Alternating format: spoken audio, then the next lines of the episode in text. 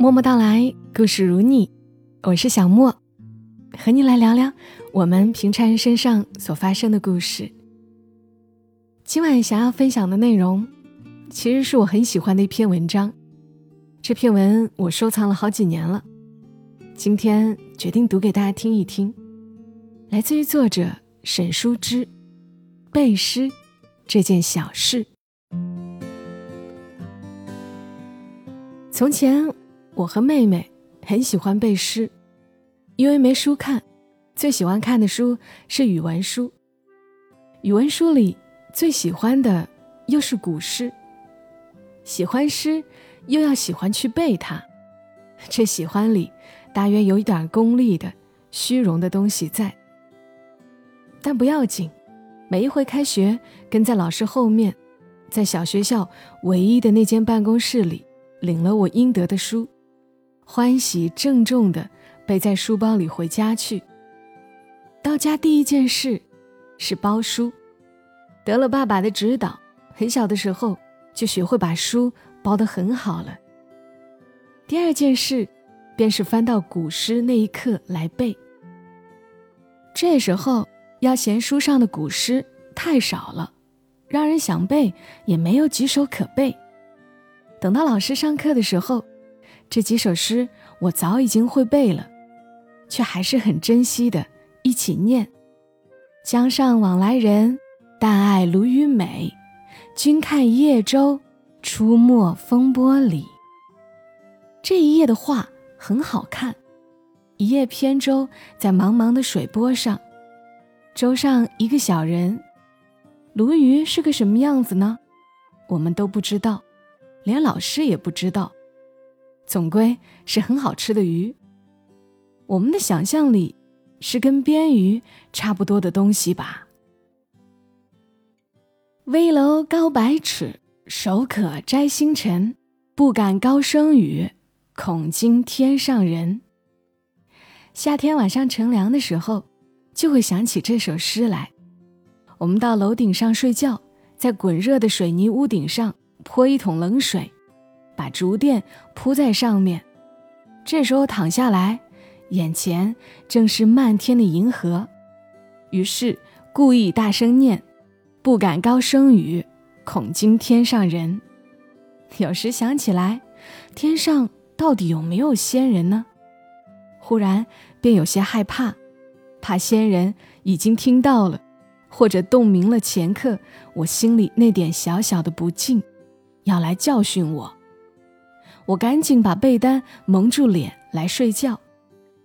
露水一点一点凉下来了，仙人们终究不曾来过。略微长大一些，喜欢春眠不觉晓，处处闻啼鸟，夜来风雨声，花落知多少。仿佛有些明白流水落花的意思了似的。是女孩子的喜欢，喜欢远上寒山石径斜，白云深处有人家。停车坐爱枫林晚，霜叶红于二月花。爱其音节的琳琅，很得意的把斜念作霞，并且很秘密的喜欢着那个二月花，好像里面真有一个春天似的。也喜欢。碧玉妆成一树高，万条垂下绿丝绦。不知细叶谁裁出？二月春风似剪刀。喜欢碧绿的一树垂柳，婆娑于书页之上而不可得。喜欢二月春风似剪刀，而想到燕子的尾巴。燕子在堂屋里做窝，白日里大门开着，两两飞进飞出。倘若有了小燕子，是最好玩的时候。到了晚上，我们总要站在燕子窝下面看看，想看见小燕子长得什么样子。小燕子躲在里面，被大燕子遮得很严，其实什么也看不清的。学王维诗的时候，很吃惊。吃惊是书面的说法，我其实乃是不懂。空山不见人，但闻人语响。返景入深林，复照青苔上。不用老师上课，字面的意思也明白几分。我们年年总要上得几回山，春天掐映山红，打绝绝盒子；秋天打毛栗子。空山不见人，但闻人语响，是各自散开时常有的样子。返景入深林，复照青苔上。傍晚，太阳回转过来，重新照到树下的青苔上。这，就是诗吗？我不懂的，乃是这极平常的场景，原来其中所有的是诗。有一回，不知从哪里得了一本古诗的画册，薄薄一本，里面十几首诗，每一首诗且有一幅彩色的画。这画子画的太好看了，我们爱不释手，天天都要把头并到一起看。记得有一首风，解落三秋叶，能开二月花。过江千尺浪，入竹万竿斜。如同猜谜一样的意趣，我们很喜欢。好像课本上的另一首诗：远看山有色，近听水无声。春去花还在，人来鸟不惊。小孩子天然对谜语存有一段兴味。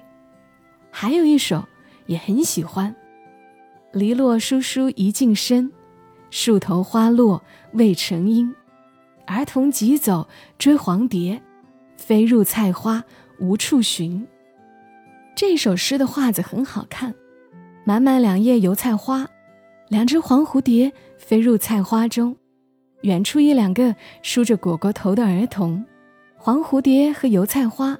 都是我们极熟悉、极亲切的东西。长大后读《长干行》，八月蝴蝶黄，双飞西园草，也很喜欢。叶嘉莹说：“八月蝴蝶黄有一种译文是‘八月蝴蝶来’，她更喜欢蝴蝶黄的版本。我也是。秋天是多一种黄色的小蝴蝶的，在紫色的细草花上飞来飞去。”到了上初中以后，因为学校离家十几里路，没有自行车，我们就要每天来回走去。早上急着走路，顾不上讲些什么。到放晚学，要是只有我和妹妹两个人走，我们就喜欢玩一个游戏，一边走一边比赛背诗。其实我们看的书完全一样，会背的诗也一样，这游戏只是好玩儿。单看那一天，谁会有哪首诗想不起来，就要输掉罢了。但我们还是乐此不疲地玩着这个游戏。每一次到最后，不把连“鹅鹅鹅，曲项向天歌”这样的诗也背出来，绝不罢休。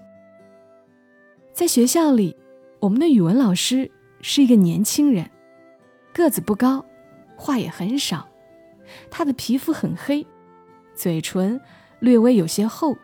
实在算不上一个英俊的人，但不知为何，我们都有些喜欢他。我们那里形容一个老师厉害，就要说他是正宗安师大毕业的。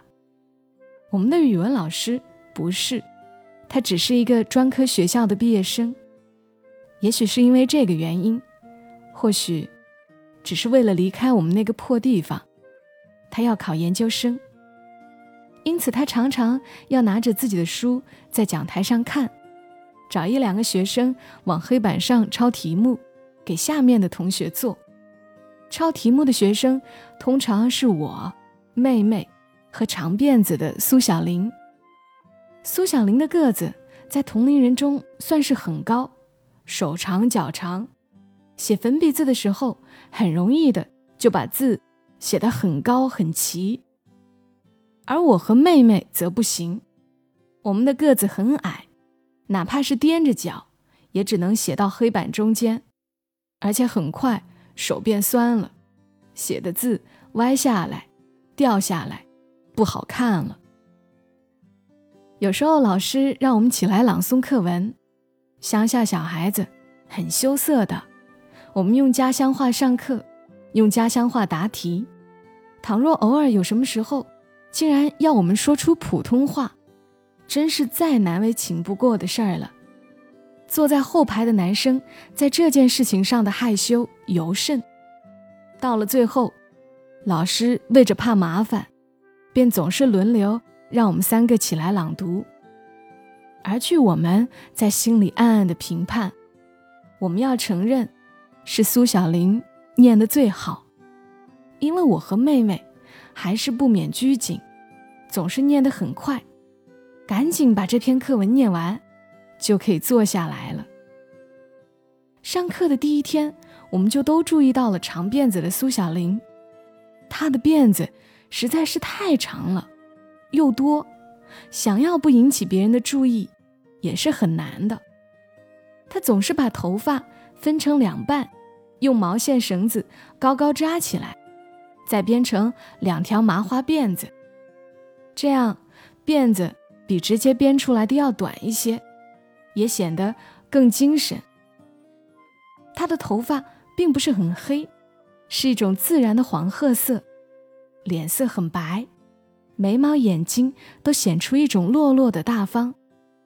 我们跟他在一起说话的时候，说着说着，总忍不住想从背后抓住他的辫子，捏来捏去，捏几下。我们问苏小玲：“你的头毛是从小一直没剪过的吗？”他说：“是。”我们都很羡慕，在我们小时候，已经很少有女孩子会这样了。我唯一见过的另外一个从小就养长头发的。是一个年轻的阿姨，住在我三阿姨家隔壁。我去三阿姨家玩的时候，看见她把一只脸盆放在大板凳上洗头，一节一节的洗好久。最后，她把头发垂下来的时候，头发都披到了脚跟后头。苏小玲的头发还没有那么长，可是也已经很长了。我们很快就成了好朋友。中午都把饭盒拿到一个课桌旁，面对面吃。我们走很远的路去他家玩。那时候我们很喜欢几个人放学后跑到一个女生家玩，要是关系再好一点，还要留下来吃晚饭，夜里一起睡觉，切切擦擦讲很久的话，讲自己喜欢班上哪个男生，作为小小的交换。去苏小玲家的这一天。除了我和妹妹，还有两个男生，因此我们只是在他家门口的场基上站了一会儿。他的家比我们想象中要差一些，是土墙的瓦房。那时候农村已经在新盖楼房，瓦房渐渐少了。苏小玲家和语文老师在一个村子，因此我们站在场基上。有些说不出的兴奋和紧张，害怕，然而其实又是等着被语文老师看见。我们怂恿他把辫子解开来，让我们看看他的头发到底有多长。他有些不愿意，推了一会儿，到底解开了。因为总是编着辫子，他的头发很松，蓬蓬的拖到屁股上。我们都说。好长。有一天放晚学的时候，我们几个人一起回去，从学校走到鹅岭街上，起了贪玩的心，我们就走到后街上，去新华书店玩。后街是从前乡里集市的所在，这时已逐渐衰落，只留下一些仍旧用木板上门的破店面，还有粮油站之类的地方。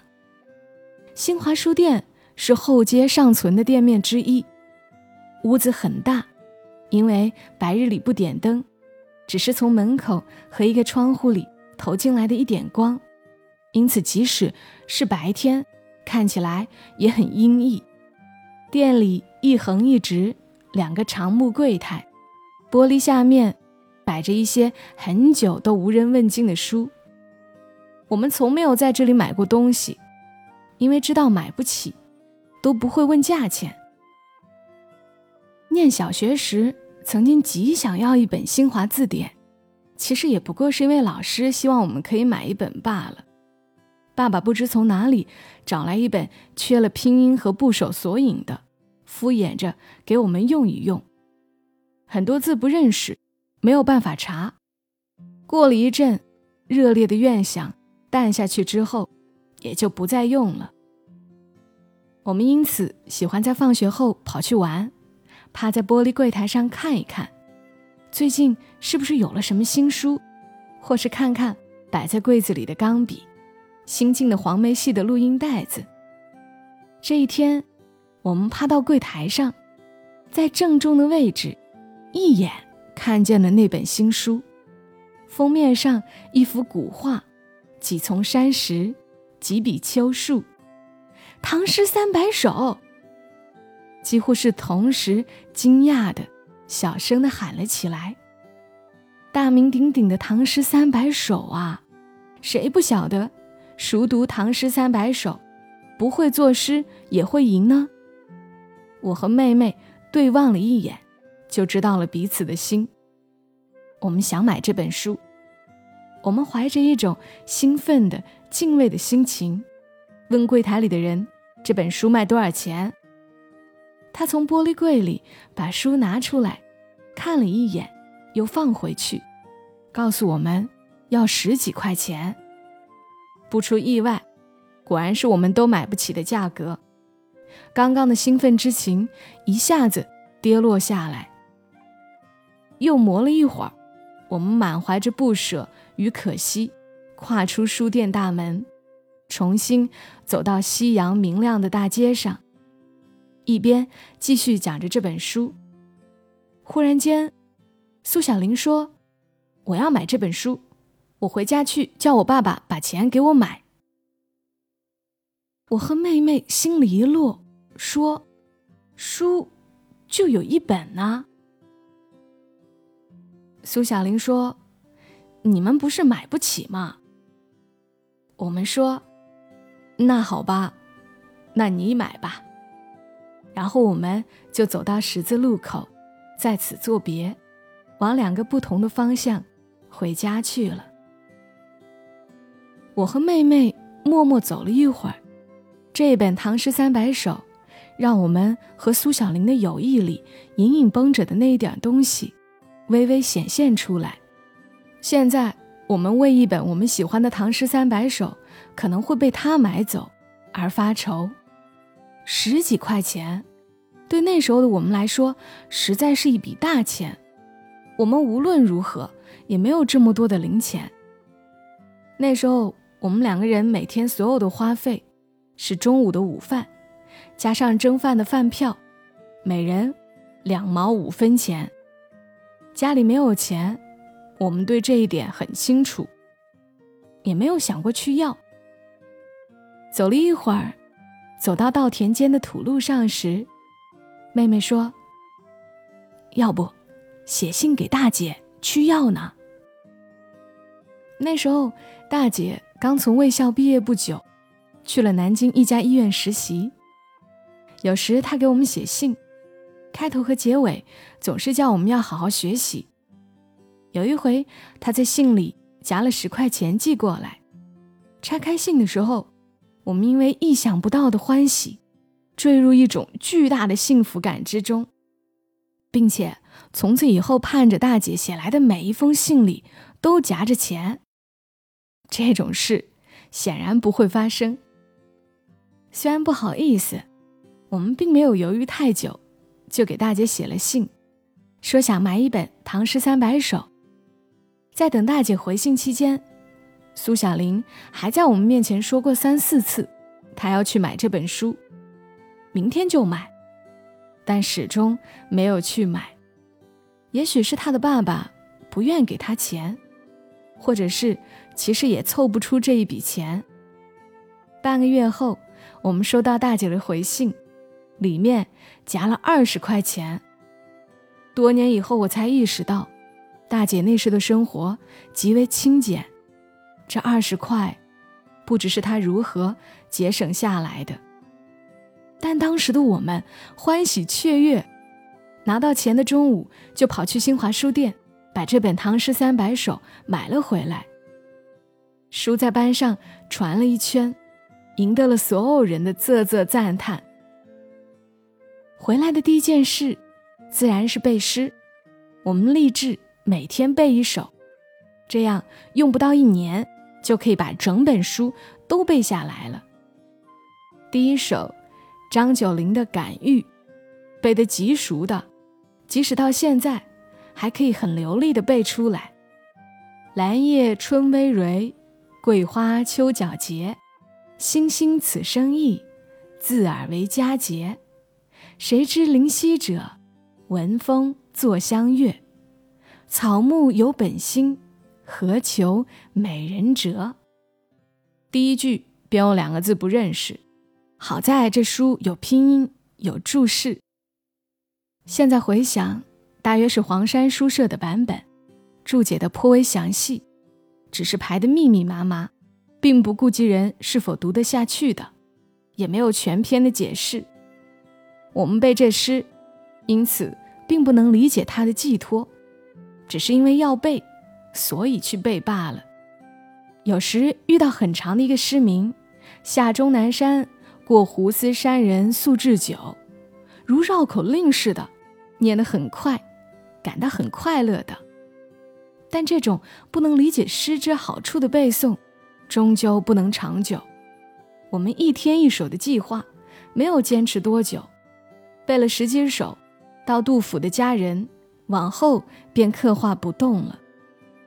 那时我们对诗的理解，还停留在五绝与七绝的阶段。八句的律诗已是很长，及至第一次看见十几束十句的古风与歌行，简直是呆了。这样一下，对诗的兴趣失去大半，就不大背了。丢了一段时间，又舍不得，又捡起来重新背。这一回只挑清浅的、看起来喜欢的绝句和律诗背。记得李白的诗：“美人卷珠帘，身作平蛾眉。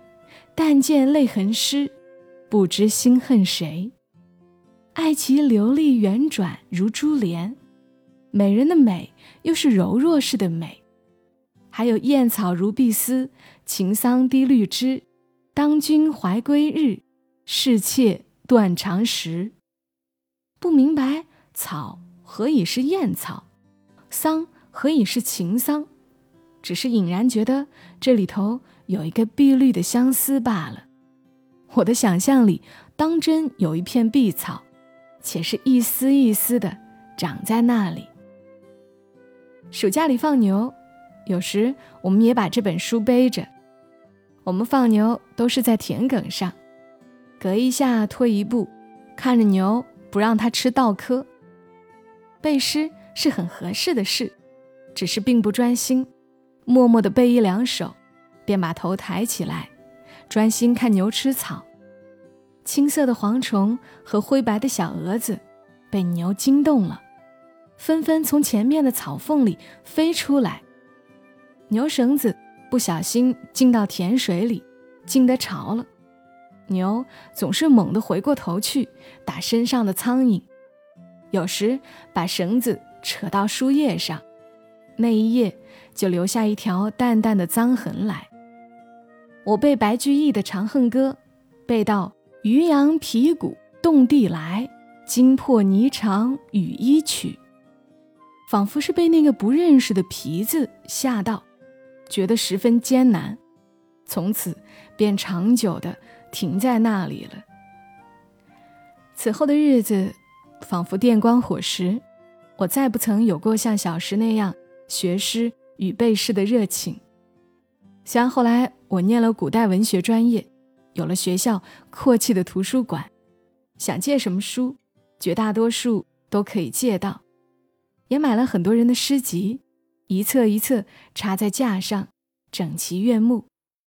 只是很少有翻开的热情，和妹妹也早就分开，不在一个城市，再没有和人玩过背诗。这个游戏了，直到研究生毕业答辩完的那天晚上，和室友与同门四人去喝酒，彼此酒量都很浅，借着一点微醺，疯疯癫癫的说比赛背有花字的诗来玩。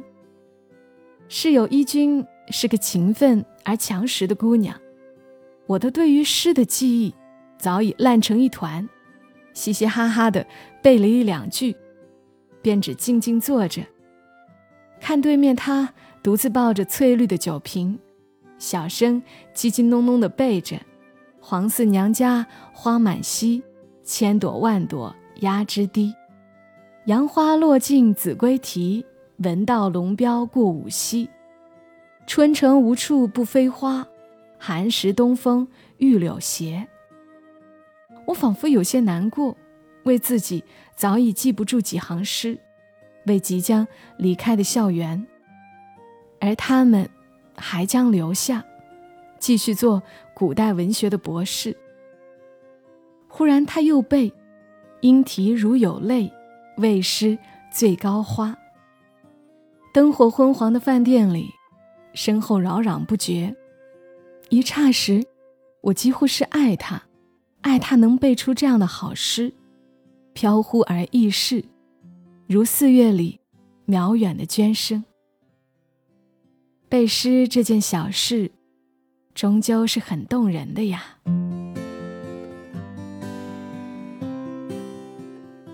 刚的文字来自于作者沈淑之，节选自他的书《燕子最后飞去了哪里》。我最开始看到这篇文还是在他的豆瓣上，当时就很喜欢，终于在今天分享给大家了。小时候我也很爱背诗。但是没有人跟我玩背诗的游戏。我一个人在放学的路上，或者独自走去外婆家的路上，一首接一首的在心里背着。从一年级学的，背到当下学的。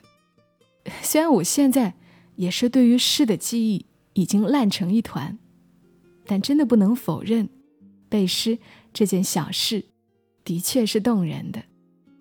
而书之写下的这些文字，也似乎打开了我们尘封的往事。或许你也有这样的一段经历呢。这里是默默到来，我是小莫，谢谢你听到我。